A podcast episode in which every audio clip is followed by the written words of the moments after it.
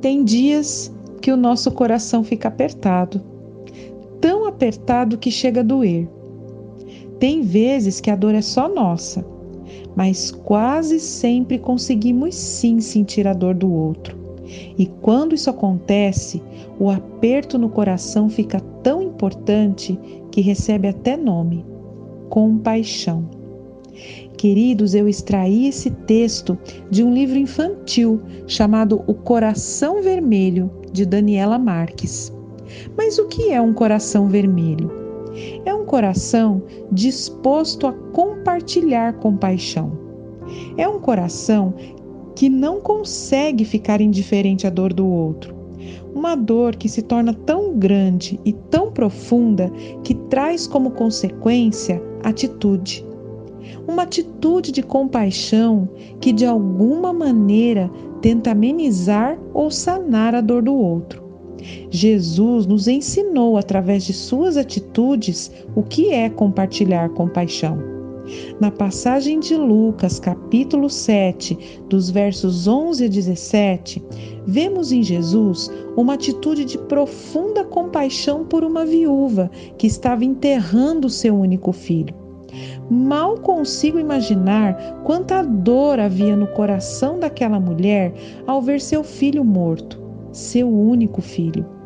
E quanto à sua situação, viúvas naquele tempo não eram assistidas e viviam em situação de extrema vulnerabilidade. A perspectiva de futuro daquela mulher não era muito boa. No coração dela, além da dor da perda, com certeza havia também medo e desesperança. Mas Jesus, que passava por ali, chegando à porta da cidade com os discípulos e a multidão que o acompanhava, viu aquela viúva e se compadeceu dela.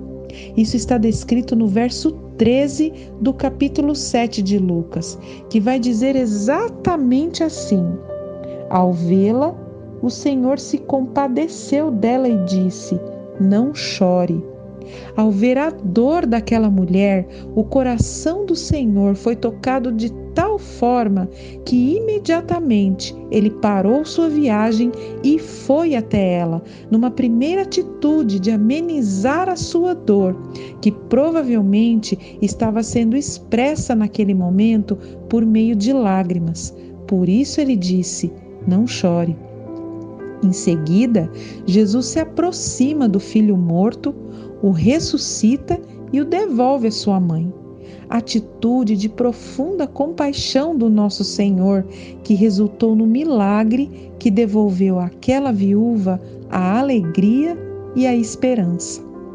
E hoje, como podemos compartilhar compaixão? Como Jesus nos ensinou nessa passagem, um coração compassivo jamais pode passar despercebido pela dor do outro. Por mais que estejamos envolvidos com nossos compromissos, preocupados com a pandemia, com a situação econômica do país e isolados em nossa casa, o nosso coração não pode se isolar.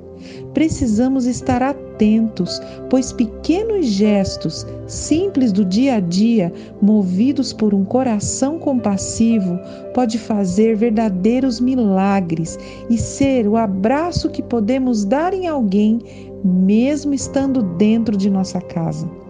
Fazer uma ligação para alguém que você não vê há muito tempo pode fazer toda a diferença no dia dela propor uma compra de mercado a um idoso que não pode sair por conta do Covid-19, ou mesmo quando estamos diante da nossa TV, vendo notícias tão difíceis, sermos tomados por tal compaixão a ponto de nossos joelhos se dobrarem e, naquele momento, orarmos pela situação difícil que estamos passando. Queridos, este é o tempo e a oportunidade de compartilhar compaixão, de fazer a diferença e praticar o que nos diz a primeira carta de João, capítulo 3, verso 18. Não amemos de palavra e nem de boca, mas em ação e em verdade. E ainda completo dizendo que podemos sim mesmo por trás de nossas máscaras, sorrir com os olhos e também, mesmo dentro de nossas casas, abraçar com atitudes. Vamos orar? Pai, diante da tua presença santa, agradeço ao Senhor por quem tu és, um Deus santo, um Deus bom, um Deus compassivo nos ajude, Senhor, a ter um coração disposto a compartilhar compaixão. Estamos vivendo um tempo difícil, mas estamos dispostos a fazer a diferença, a sermos canal de esperança e amor na vida daqueles que precisam. Nos ajude, Senhor, pois precisamos e dependemos de Ti. É o que te pedimos nesse momento. Em nome de Jesus. Amém.